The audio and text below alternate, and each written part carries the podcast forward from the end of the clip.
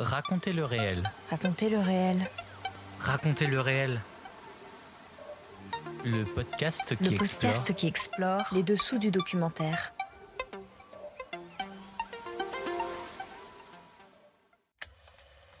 Bonjour, je suis Clément et je vous emmène dans mon univers professionnel qui est aussi ma passion. Épisode 2, le métier de producteur de documentaire. Un jour, j'ai vu un documentaire à la télévision qui s'appelait Point Zéro. C'est un documentaire que j'ai trouvé absolument extraordinaire et quand je l'ai vu, c'était une évidence. Je me suis dit, c'est ça que je veux faire en fait. Je veux, rendre ce genre de film possible. Aujourd'hui, je reçois le producteur français Laurent Mini. Cofondateur de la société de production La Compagnie des Taxis Brousse, fondée en 1991, il est spécialisé dans la production de films documentaires. Pour donner quelques exemples, il a notamment produit les films suivants.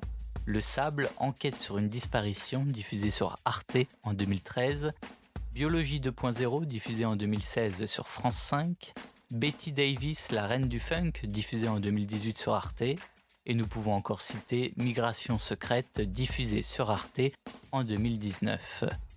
Pionnier de la production documentaire, Laurent Mini va dans cet épisode nous définir et nous expliquer le métier de producteur, tout en nous racontant la naissance et le développement de sa société de production, la Compagnie des Taxis Brousse. Attention, racontez le réel, épisode 2, ça commence maintenant.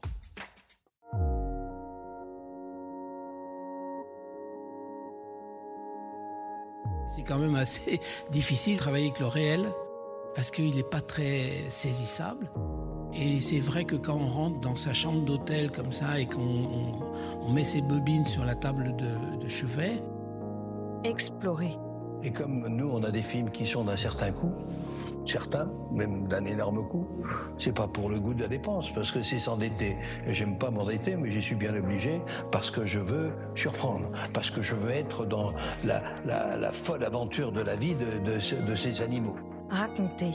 Moi, j'ai tendance à valoriser les gens que je filme, des gens de la rue, des, des- des tout le monde. Et je les valorise en les écoutant, en montant leurs propos. Les gens deviennent des héros, des héros de leur village, de leur endroit. On met les gens en valeur, on a envie que les gens qui vont au cinéma les rencontrent. Défendre. Moi, je voulais faire un film activiste. Donc, c'était un film qui était là pour, euh, pour amener de la connaissance, ou, euh, pour avoir un peu plus, amener la- l'écologie au cœur des consciences. Transmettre. Ce qui m'intéresse davantage, si vous voulez, c'est la réaction des gens eux-mêmes. C'est la réaction des gens eux-mêmes. Pourquoi? Eh bien, c'est que euh, les cinéastes, les cinéastes qui viennent faire des films dans ces pays, ne se rendent pas compte qu'il ex- qu'il peut exister un dialogue absolument extraordinaire entre les gens qu'ils étudient ou qu'ils filment et eux-mêmes. Et que ce dialogue vient justement de ce moyen miraculeux qu'est le film. Le documentaire se dévoile Dans raconter le réel. dans Raconter le réel.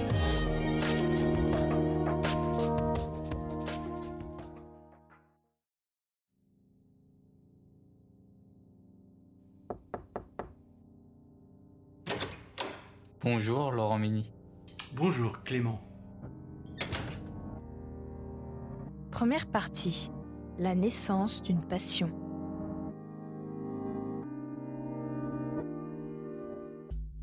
Commençons par une question assez générale. Comment définiriez-vous le métier de producteur?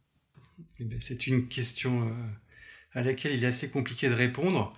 Euh, en tout cas, euh, à l'époque où on a commencé à monter cette boîte, c'est-à-dire il y a 30 ans, ce métier n'existait pas. En fait, c'est un métier qui s'est créé, producteur de documentaires au fil des années, puisqu'il y a une trentaine d'années, au moment où Arte, la, la 7 et France 5, qui s'appelait Cinque à l'époque, euh, ont commencé à se, lancer, le genre documentaire était un genre qui était réservé aux, documentaires de création. Il y en avait assez peu, et c'était vraiment du documentaire pur de création. Euh, on en produisait assez peu par an, il y avait assez peu de producteurs, souvent des producteurs réalisateurs, et puis aujourd'hui c'est devenu un métier où à peu près 2500 heures de, documentaires qui sont créés par an, en France en tout cas, et, euh, donc le métier est passé de, quelques, dizaines d'heures à quelques milliers, euh, et, le, métier de producteur c'est donc créé au fur et à mesure. Euh, c'est des métiers qui sont créés sur la base plutôt d'envie au départ, donc il n'y avait pas vraiment d'école, donc c'était plus sur, la base de mon Dieu, apportons notre pierre au, documentaire. Et, euh, et on s'est découvert l'envie de raconter des histoires. Mais raconter des histoires pas comme un réalisateur, mais aider les, réalisateurs à raconter des histoires, apporter notre pierre à la, à la grande à la narration et, euh, et rendre les quasiment faire accoucher en fait les réalisateurs d'histoire. Eux, ils ont besoin de se concentrer sur la partie éditoriale, ils ont besoin de, de se concentrer sur, euh, sur leur sujet, ils ont besoin de se concentrer sur euh, des choses très concrètes, comment je vais raconter mon histoire, euh, quels sont les personnages, où est-ce que je vais tourner. Et nous, on a besoin de... de eux, ils ont besoin qu'on les aide à trouver des outils pour, pour, pour pouvoir raconter ces histoires, et donc des outils qui sont de l'ordre plutôt du financier. Et puis, autant un réalisateur fait rêver en ayant une idée, en tête. Nous, on essaie de faire rêver nos interlocuteurs, qui sont souvent les diffuseurs ou les, financiers, à notre tour en leur racontant ces, ces mêmes histoires qu'on porte un peu d'une manière différente, qu'on analyse de manière différente. Un réalisateur se demande si l'histoire qu'il va raconter, il va pouvoir la raconter avec ses outils de narration. Nous, les questions qu'on se pose, c'est est-ce qu'on peut raconter euh, ces, ces, histoires avec, euh, avec des outils euh, Est-ce qu'on peut trouver des, diffuseurs Est-ce qu'on peut trouver des financiers qui vont nous suivre Est-ce que c'est réaliste Est-ce que les budgets sont réalistes Est-ce que les idées sont réalistes Est-ce que ça correspond à la fois au marché Est-ce que ça correspond à ce qui est recherché Est-ce que est-ce que c'est quelque chose qu'on peut faire? Donc, le métier de producteur, ça, ça, consiste à déjà avoir beaucoup de passion pour, pour les histoires qu'on nous raconte, parce que quand on fait une rencontre avec un réalisateur, on sait très bien que suite à ces rencontres, il va y avoir peut-être, si on décide de faire les choses ensemble, un travail qui va durer entre, entre 6 et 6 mois, 4 mois, 6 mois, 2 ans des fois, des fois 10 ans sur des projets. Donc c'est une histoire qui va nous emmener vachement loin. Est-ce qu'on a vraiment envie de cette histoire? Est-ce qu'on est prêt à avoir assez de passion pour l'amener jusqu'au bout? Et avec toutes les complications qu'il peut y avoir dans l'histoire d'un projet, donc qui vont du, euh, de l'écriture, en passant par le, le financement, en passant par euh, par la fabrication, en passant par les tournages, le montage, etc. Donc euh, un producteur, c'est pour moi, c'est vraiment quelqu'un qui accompagne un projet. C'est-à-dire que quand un réalisateur vient, vient vous voir avec un projet, on va, on va, on va essayer ensemble d'avoir la même idée. Déjà, c'est pas forcément évident. Et puis on va avoir à chacun envie d'y apporter, euh, à la fois le réalisateur et le producteur, bah, ce qu'on sait faire de mieux. Et puis y apporter ce qu'il faut pour que le projet se fasse et qu'à la fin, du processus qui donc peut durer entre 4 mois et 10 ans, plutôt en général un an et demi à 2 ans. Bah, au bout du compte, il y a un film, avec ce film-là, on soit fier de l'avoir fait, et que et qu'on soit content de l'avoir fait, que ce soit ça corresponde à l'idée qui, était née euh, qui était née lors d'une première rencontre. Donc c'est un métier de passion, euh, c'est un métier de, de, de, de, on est capable de, mettre ensemble des, des, choses en commun et puis, euh, et puis aider le réalisateur à aller au bout de son processus. Et donc vous êtes euh, aujourd'hui producteur et cofondateur de la compagnie des Taxis Brousse. Et comment en êtes-vous arrivé à, à ça aujourd'hui? Comment vous en êtes arrivé aujourd'hui à devenir déjà producteur de 1 et de 2, de fonder votre société de production? Et bah c'est en fait j'ai vu un film hein. un jour j'ai vu un documentaire à la télévision qui s'appelait Point Zéro. C'est un documentaire que j'ai trouvé absolument extraordinaire. Et quand je l'ai vu c'était une évidence. Je me suis dit c'est ça que je veux faire en fait. Je veux je veux je veux rendre ce genre de film possible. Et aujourd'hui Dieu tu m'as compris je me suis retrouvé dans un bateau. Je me suis retrouvé dans un bateau Dieu. Un bateau grec. En clandestin, j'ai pris le bateau. On a roulé jusqu'à neuf jours en mer. Chaque deux heures du matin, je sors, je m'en vais à la cuisine, je cherche un peu de manger de l'eau, je passe au salon, je, trouve des cigarettes. Dans le dixième jour, je, je, me suis trompé. J'ai sorti, aller à la cuisine, manger, tout ça. J'ai revenu. Il y a eu du whisky. Bon, tu vois, j'ai bu le whisky. Le whisky m'a embrouillé, quoi. Le sommeil m'a récupéré en même temps. Du soir, je me suis retrouvé à 5 h du matin. À 5 h du matin, c'était déjà. Il y a des matériaux qui sont réveillés. En rentrant, j'ai accordé avec euh, le chef cuisinier. Il crié. Et le capitaine a sorti Arte. À haut. Il nous regarde. Après, il demande, il dit, il chien quoi? Ils ont dit que les chiens sont africains. Le capitaine me dit qu'au Brésil, il y a des Noirs qui souffrent. Bon, il n'y a pas de travail. Donc, il va se doubler pour me faire retourner. Et je me suis retrouvé à la frontière. d'Afrique et l'Europe. C'était Point Zéro, réalisé par Nicolas Jouvin et Karine Loubet en 1988. Lorsque ce documentaire vous a marqué, vous aviez quel âge, Laurent Mini? J'avais 22 euh, ans, 21 ans, 22 ans. Et euh, voilà. Et euh, mais c'est une histoire, l'histoire du taxi rouge, c'est une vieille histoire parce que ça naît en Afrique il y a, il y a 32 ans. Ce qui fait nous des, jeux dinosaures, ça, ça, naît il y a 32 ans avec un, taxi brousse en, milieu rural africain qui devait euh, diffuser des, des images documentaires en Afrique et qui devait ramener des reportages documentaires en, Europe. Et c'était une association au départ, on était cinq. Puis l'association s'est transformée en société après multiples péripéties africaines. Et, euh, et cette idée, ce projet de, faire exister des images et de faire exister des films, c'est quelque chose qui existe en fait.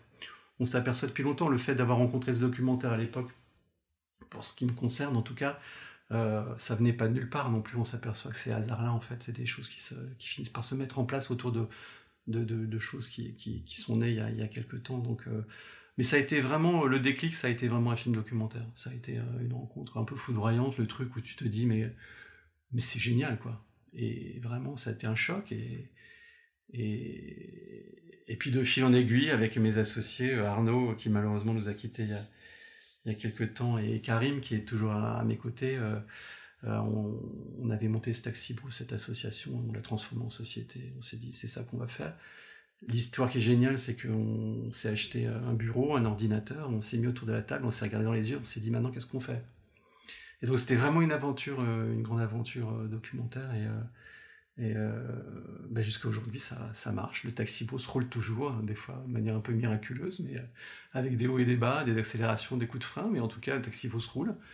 il va bien finir par nous amener quelque part, mais où je ne sais pas encore. Et quelle a été donc votre première production? La première production, c'était un film qui s'appelle URSS Afrique Voyage d'amour, réalisé par Karim Misquet, qui a fait une belle carrière depuis. Euh, je le félicite pour son, travail.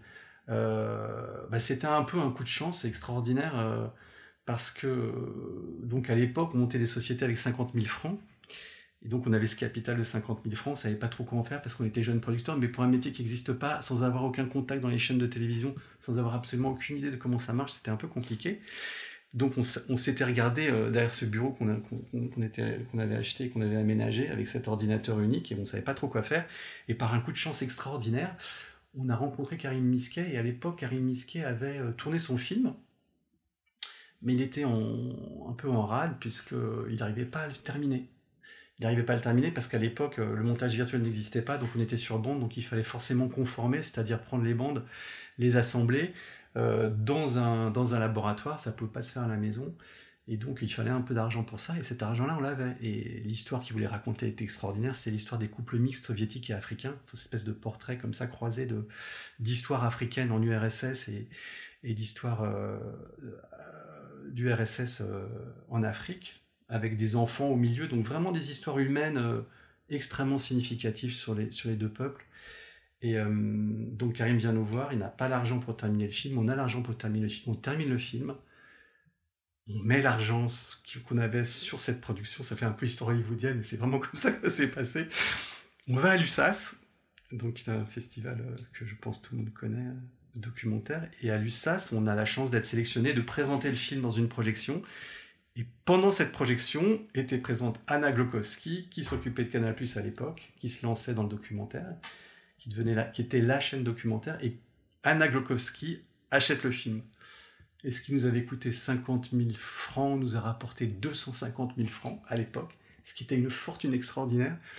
Et le taxi-bus c'était parti. On écoute donc un extrait de ce premier documentaire. Mais je suis tout le temps en train de conquérir mon mari. Parce que la situation est très grave. À gauche, à droite, il y a les femmes qui sont jeunes et belles. La compétition est très stricte. Très rude, compétition rude. Les filles de 18 ans, l'âge de mon fils, sont là, disponibles. Mon mari peut toujours être attaché à quelqu'un. Polygamie est permis. Il peut avoir tout de suite deux ou trois femmes. Et moi, je ne peux rien faire. Il peut toujours partir. moi, je n'accepte jamais polygamie. Je peux lui toujours dire au revoir s'il part. Mais je veux préserver la vie des familles. Qu'est-ce que c'est que cette histoire-là Regardez-moi cette beauté-là. Mais moi, je ne la reconnais pas, ma femme. Hein?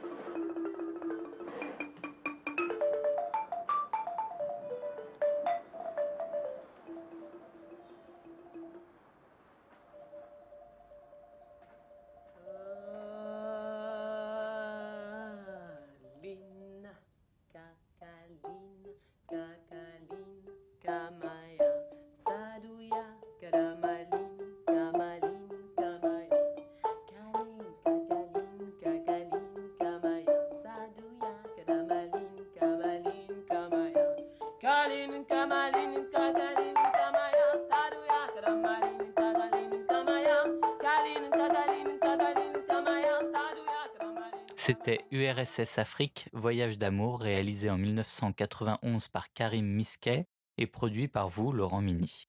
Et donc vous disiez tout à l'heure que vous n'aviez aucun contact au sein des chaînes. Comment avez-vous réussi à vous construire un réseau au sein des chaînes de télé donc? Euh, Je sais pas.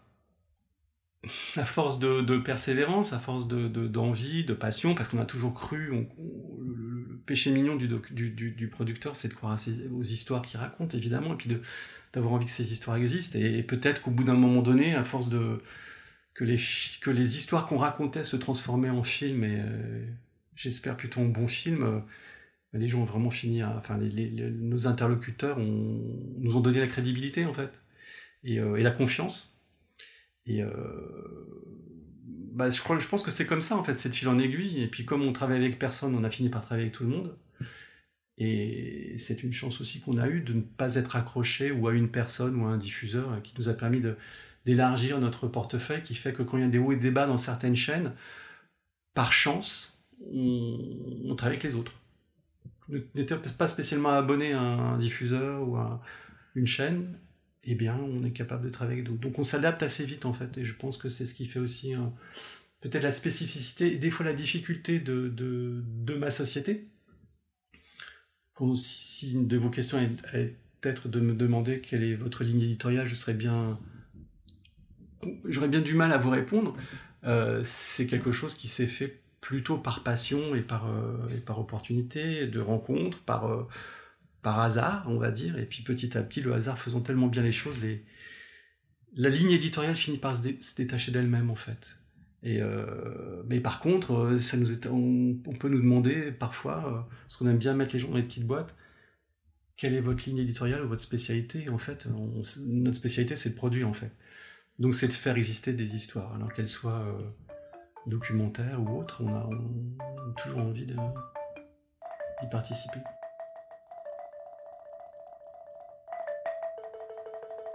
Deuxième partie. Être producteur.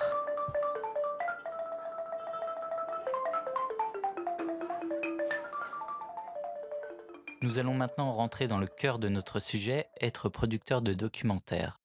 Laurent Mini, pourquoi vous êtes-vous spécialisé dans la production de documentaires et non dans la production de fiction ou autre? Pas par goût, par hasard, par rencontre, mais principalement par goût. Principalement par goût. Et qu'est-ce que la production documentaire a comme particularité par rapport à la production de fiction? Bah, tout, tout, est, tout est différent. Les outils, ça va de, du pitch au, financement en passant par les, diffuseurs. je pense qu'on, j'aurais du mal à dire quelle est la différence entre ce que je fais et ce que je ne fais pas, puisque je ne fais pas l'autre partie, donc j'ai du mal à, à, discuter de la spécificité de la fiction ou de, mais ce que je sais, c'est que ce sont des, des, métiers qui sont assez différents euh, dans les outils qu'on utilise à la fois en termes d'écriture, en termes de financement, en termes de distribution. C'est des métiers très différents. Pour moi, la spécificité du, métier documentaire, c'est vraiment le. On travaille sur la base du réel, donc euh, le réel, euh, des fois, est, compliqué à, gérer en fait. Donc on, a des, on a des impératifs et des et des et des, des contraintes qui sont très différentes de la contrainte de la fiction, qui a ses propres contraintes. On a un marché qui bouge extrêmement assez vite en fait, mine de rien. D'une année sur l'autre, c'est pas forcément les mêmes choses que les diffuseurs recherchent, donc ça nécessite une grande adaptabilité une grande écoute aussi à la fois des projets et, des attentes des diffuseurs, à la fois des projets des réalisateurs et des attentes des diffuseurs. Donc euh, je sais, je, je, pourrais pas dire plus sur, le, sur la spécificité de, des autres métiers. Mais non, on travaille avec le réel, donc il y a des contraintes euh, vraiment très très spécifiques. Concrètement, les tâches euh, du producteur d'une société de production comme la vôtre, quelles sont-elles? Dans le sens où est-ce que c'est vous qui proposez des projet à un réalisateur et à une chaîne ou au contraire est-ce que c'est un réalisateur plutôt qui vient euh, vous proposer un projet? Il y a eu une euh, au, fil des années rétrospectivement il y a un, glissement progressif euh, qui existe. Au début on ne travaillait que sur la base de projets qui nous étaient présentés. Et petit à petit au fil des années on a maintenant tendance à proposer des projets aux réalisateurs parce que les chaînes ont beaucoup évolué, parce que les chaînes ont tendance à avoir une, une, une, une, ligne éditoriale beaucoup plus précise aujourd'hui qu'elle n'était il y a quelque temps, ce qui fait qu'ils ont des attentes très précises et qu'un réalisateur qui viendrait de un peu de nulle part euh, aurait du mal à tomber pile poil dans, la, dans, le, dans, le, dans ce qui est recherché euh, par les diffuseurs au moment, à un instant précis. Donc on a de plus en plus de projets qui sont présentés à des réalisateurs par des producteurs. En tout cas, nous, on a, pas mal, on, propose pas mal de projets nous-mêmes à des réalisateurs. En fait, c'est une tendance, je trouve assez lourde en fait sur le sur le doc en ce moment. Euh, euh, alors, les, réalisateurs qui viennent nous voir, euh, eux ont eux aussi une connaissance assez précise liée à leur expérience de, de, de, ce que les chaînes cherchent. Mais c'est vrai qu'il y a pas mal de projets qui sont montés euh, sur la base de rendez-vous avec des diffuseurs et de, connaissances de, à la fois du milieu français et puis du milieu international aussi. Et dans ce cas, comment choisissez-vous les sujets que vous proposez aux réalisateurs Toujours le même principe, euh, une envie, et puis euh, une envie qui correspond avec, avec une faisabilité. C'est-à-dire que si j'ai une idée géniale, euh, mais qui est complètement irréaliste, soit en termes de budget, soit en termes de diffuseur, voir les deux, c'est pas une bonne idée, quoi, en fait. Donc on est choisi euh, euh, avant tout par passion, et puis après par, par envie, et puis par, par vérification que, que c'est faisable, en fait. Pour pas perdre trop de temps à développer des choses qui nous feraient extrêmement plaisir, mais, qui malheureusement auraient une espérance de vie de quelques minutes. puisqu'aujourd'hui le, la structuration du, documentaire fait que sans diffuseur euh, français, on ne peut pas faire grand-chose. Donc on sait très bien qu'il faut qu'on trouve, euh, il faut que nos projets puissent être euh, soutenus et suivis par une chaîne, sinon ça, c'est pas faisable malheureusement, en tout cas pour la télévision. Est-ce que on peut dire donc que le producteur influe sur la narration d'un documentaire? Ah bah oui. Bah oui, parce que si on était là que pour euh, financer, enfin le rôle du producteur, il est aussi, euh, comme je disais tout à l'heure, c'est un rôle d'accompagnement. Donc euh, même d'un point de vue éditorial, un réalisateur a pas la, enfin il peut avoir le génie du premier jet et la science infuse, et enfin pas infuse, mais en tout cas avoir une vue extrêmement précise et pas avoir de doute, mais c'est un processus créatif et c'est pas forcément un processus complètement solitaire, la production et la réalisation. Donc ça dépend des, des, des, profils de réalisateurs, mais euh, évidemment on les accompagne à la fois dans l'écriture, euh, s'ils ont besoin. Euh, on n'impose pas, mais s'ils ont envie, s'ils ont besoin, ils ont souvent besoin d'un accompagnement, aussi bien au niveau, du projet, au stade du projet, que au montage, puisque on fait des visionnages réguliers. Donc après on donne notre avis. Moi je pense que si les choses qu'on dit sont des choses intéressantes, le réalisateur les prend, il les fait. Si c'est pas intéressant, si c'est pas intéressant, il les fait pas. C'est libre à lui après de choisir. On laisse les auteurs euh, euh, libres de, de, faire les choix euh, finaux qui sont, qui sont les leurs. maintenant, on donne toujours notre avis et, je pense que c'est plutôt, plutôt sain et plutôt positif dans le processus global et oui, on influe sur l'éditorial à différents stades du projet. On est aussi là pour ça. On n'est pas là que pour faire les chèques et pour, et pour chercher des ronds. Troisième partie, la compagnie des taxis brousses. Dans cette dernière partie, parlons un peu de votre société de production, la compagnie des taxis brousses, spécialisée dans la production de documentaires. Quelle est sa ligne éditoriale? Eh ben voilà, c'est, euh, on va dire, euh, aujourd'hui, à l'instant où on parle, c'est, euh, c'est plutôt, plutôt découverte, plutôt science, plutôt histoire. Euh, avec un peu moins de science parce que les classes sciences sont un peu réduites en ce moment sur les chaînes françaises malheureusement. Euh, mais c'est plutôt de la découverte. Bon, ben alors, par exemple, je pourrais dire là, euh, depuis, depuis un an, on fait l'animalier. Alors, chose qu'on faisait absolument pas du tout il y, a, y, a, y a deux ans, on n'avait jamais fait. Et puis là, on est en train d'en faire plusieurs, donc on fait l'histoire alors qu'on en faisait un peu moins depuis quelques temps. Donc ça, tout ce qui est de l'ordre de la découverte euh, du monde, euh, ça nous plaît. On fait pas de société, par exemple. On fait très peu de société France. Et je dis ça, et ça se trouve dans un an, on fait un programme société.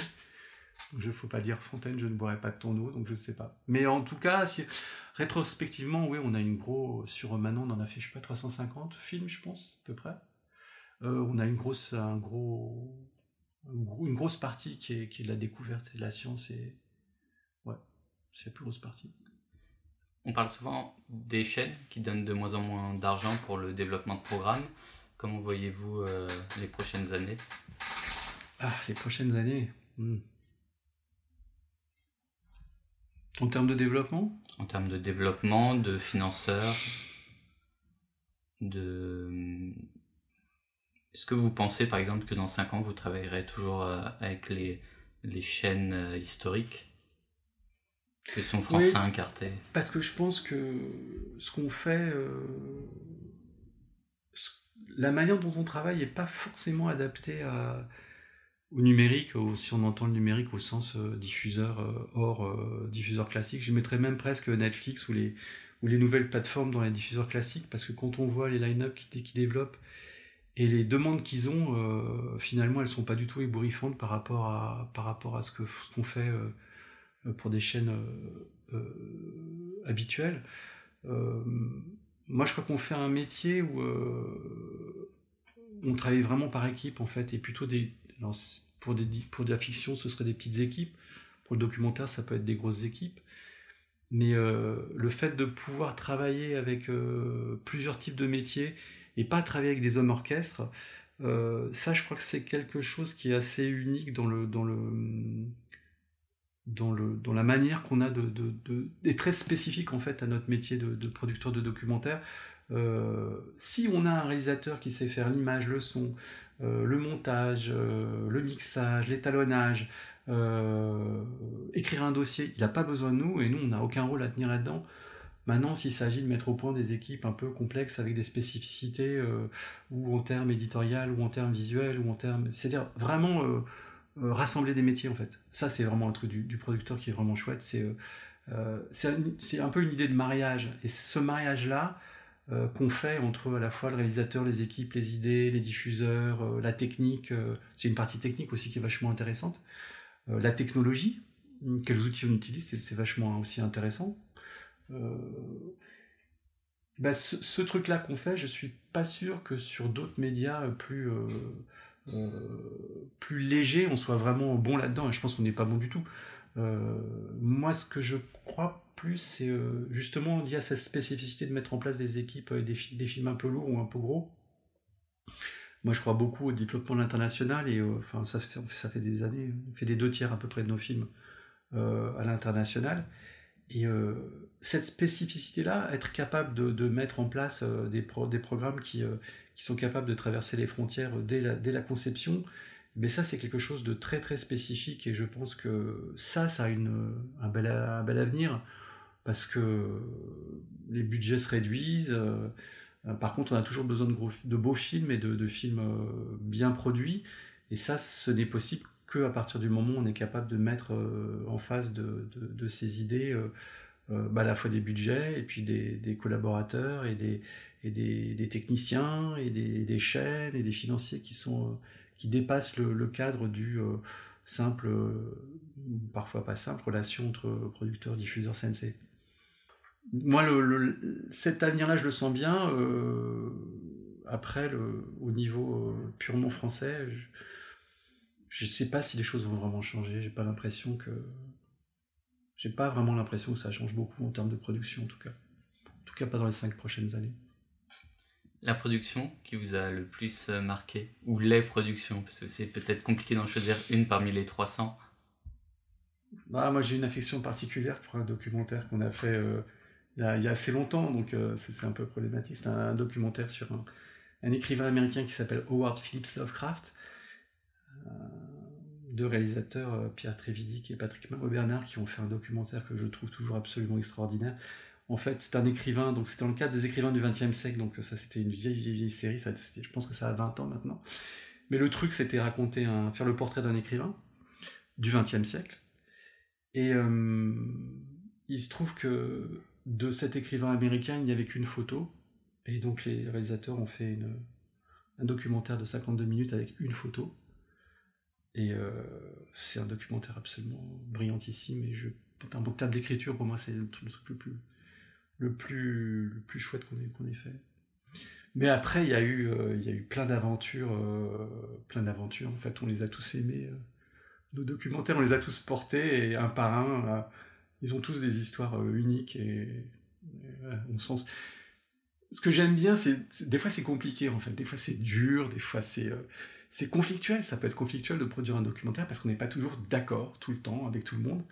Et donc, euh, on peut se heurter, on peut s'empailler, on peut s'engueuler, on peut, on peut faire plein de trucs. Mais au final, il reste un film. Et ce qui est vraiment chouette, c'est qu'on, après toutes les, des fois, c'est, des fois c'est compliqué, des fois c'est douloureux, des fois c'est, on n'est pas content, des fois on est, on est, on est super content. Mais ce qui est chouette, c'est de revoir les films, euh, laisser passer un peu de temps et quand ça a été un peu compliqué de les revoir euh, un an ou deux ans plus tard, et là, on sait la valeur de ce qu'on voit, la valeur de ce qu'on a fait, et on oublie en fait les, choses un peu, un peu compliquées ou conflictuelles, et on garde que les, bonnes, que les bons souvenirs. Liste d'éléments horrifiants fondamentaux. La vie et la mort. La mort, son horreur et sa désolation. Espace vide, fond marin, ville morte. Mais la vie, une horreur encore plus grande. Le personnage principal, Howard Phillips Lovecraft, né le 20 août 1890 à Providence, près de Boston. Les cascades de boucles blondes. Une amie de la famille vous appelle le rayon de soleil. La mère. Sarah Susan Lovecraft, née Phillips. Sarah est extraordinairement douée pour la peinture. Toutes les filles Phillips sont douées. Il n'y a que des filles du côté Phillips. Père. Winfield Scott Lovecraft voyageur de commerce, jamais à la maison. Il est retenu à Philadelphie lorsque son fils fait ses premiers pas, et mort et enterré lorsque l'enfant fait part à son institutrice de quelques-unes de ses pensées. Elle porte sur le vide essentiel de toutes les conventions qu'il y a entre les êtres humains. Il n'a que 12 ans. On ne peut pas dire que ça vous emballe, le monde, la vie. Vous préféreriez être ailleurs. Où ailleurs. C'est ce qu'on appelle un mauvais départ. Plus tard, vous direz, j'essayais de m'intéresser aux affaires des autres garçons et je réussis, jusqu'à un certain point. Vos affaires à vous, ce sont les livres. Après la mort de votre père, vous emménagez chez votre grand-père Phillips. C'est lui qui vous fait lire Anne Radcliffe, Horace Walpole, tous les gothiques anglais, les gothiques anglais, des histoires à dormir debout, comme on dit et qui font tout votre bonheur un monde à part, qui devient votre monde à vous.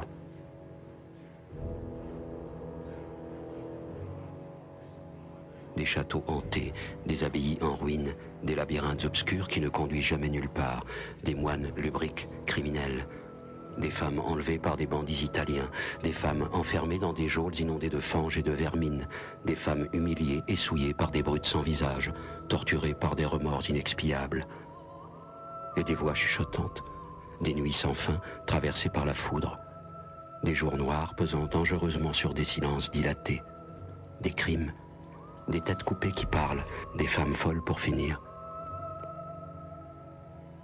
des rêves.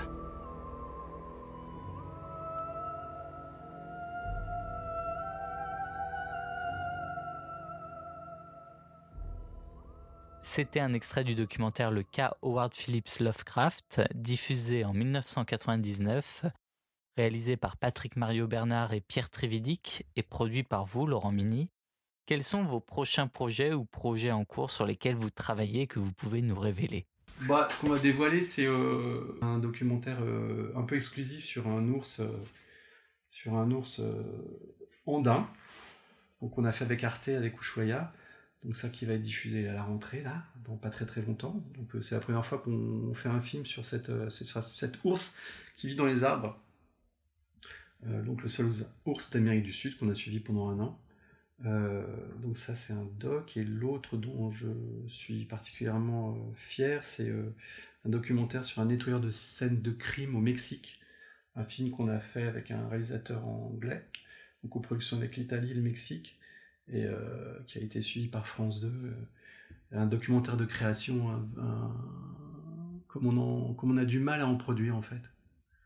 Euh, donc un documentaire qui sort complètement des sentiers battus et qui est très libre en termes d'écriture et qui a été à la fois une grande aventure de coproduction internationale et une grande complication à monter puisque c'est un documentaire très très atypique qui rentre pas dans des cases. Et là, là c'est vrai que ça a été compliqué. On a été suivi par France 2 euh, euh, et euh, Renaud Alider et, et qui, ont, qui, est tombé amoureux, qui est tombé amoureux de ce projet, comme nous on a été tombé amoureux du, projet également. Et David Amiel, tous les deux, ils ont été impeccables, ils nous ont suivis vraiment sur ce doc complètement fou en fait et très très différent. Et je, ça me fait plaisir de, de faire du doc de création, mais c'est très très très compliqué aujourd'hui, très peu de place malheureusement pour des documentaires qui sont hors case en fait. Et euh, celui-là est totalement hors case et je suis, je vous encourage à jeter un œil dessus. Il y a de l'animation dedans, il y a, on a travaillé avec des animateurs euh, mexicains qui ont un talent euh, vraiment fou. Et c'est un objet visuel vraiment, vraiment, vraiment intéressant, vraiment atypique. Il sera diffusé sur France 2 très tardivement. On va donc passer à la conclusion. Deux questions pour conclure, la première, c'est en une phrase, comment définiriez-vous le mot documentaire? Une vision du réel Un point de vue sur le réel? Et la deuxième question, un documentaire ou un film qui vous a marqué? Ah ben Le premier, hein, Point Zéro. Point Zéro, l'histoire d'un, d'un immigré africain qui, euh, qui veut toujours partir en Europe et qui euh, jamais n'y arrive et toujours retourne au même point en Mauritanie, le point zéro. Le film fait 13 minutes, il raconte cette histoire-là. Et donc, euh, l'histoire est tellement folle que finalement, s'appelle René. Ben, René, euh, ce film gagne un prix au Festival du réel, et donc enfin, le réalisateur peut inviter René à venir en Europe. Le rêve de René, forcément, René voulait, arriver en Europe, et à travers ce film, il va enfin pouvoir venir en Europe. Sauf que quand le réalisateur le contacte pour, pour qu'il puisse enfin venir en Europe, René n'a pas de papier. René ne peut pas venir en Europe. René restera toujours sur son point zéro. Merci beaucoup Laurent Mini d'avoir participé à ce second numéro de Raconter le réel. On se quitte sur un extrait du documentaire qui vous a marqué, donc Point Zéro, réalisé par Nicolas Jouvin et Karine Loubet en 1988.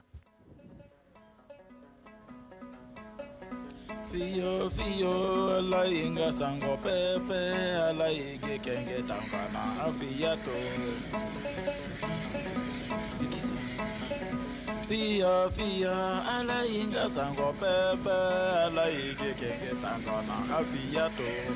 C'est Brigitte? Fia fio ala inga sango pepe ala to. Maman? Moi je m'en vais s'amuser là. Maman moi je m'en vais s'amuser René, où tu vas partir s'amuser là? Non, il y a des enfants qui s'amusent là, j'ai compris ça au terrain là-bas. Ah ah, René, il fait tard. Non, mais maman, je m'en vais s'amuser tout de suite, il dit viens. Oh, René, parti. Laisse-moi. Si tu vas aller mourir là-bas, ça dépend de toi. Ah, j'ai compris la voix de Brigitte. Ça me touchait. Je m'en vais.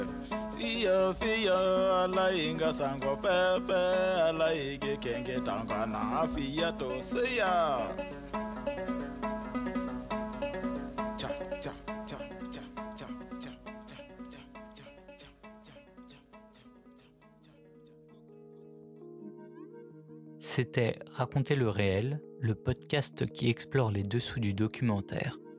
Réalisé en 2020 par moi-même, Clément Touron. Je remercie mon invité du jour, Laurent Mini, pour sa participation et également Justine Lofredo pour son aide.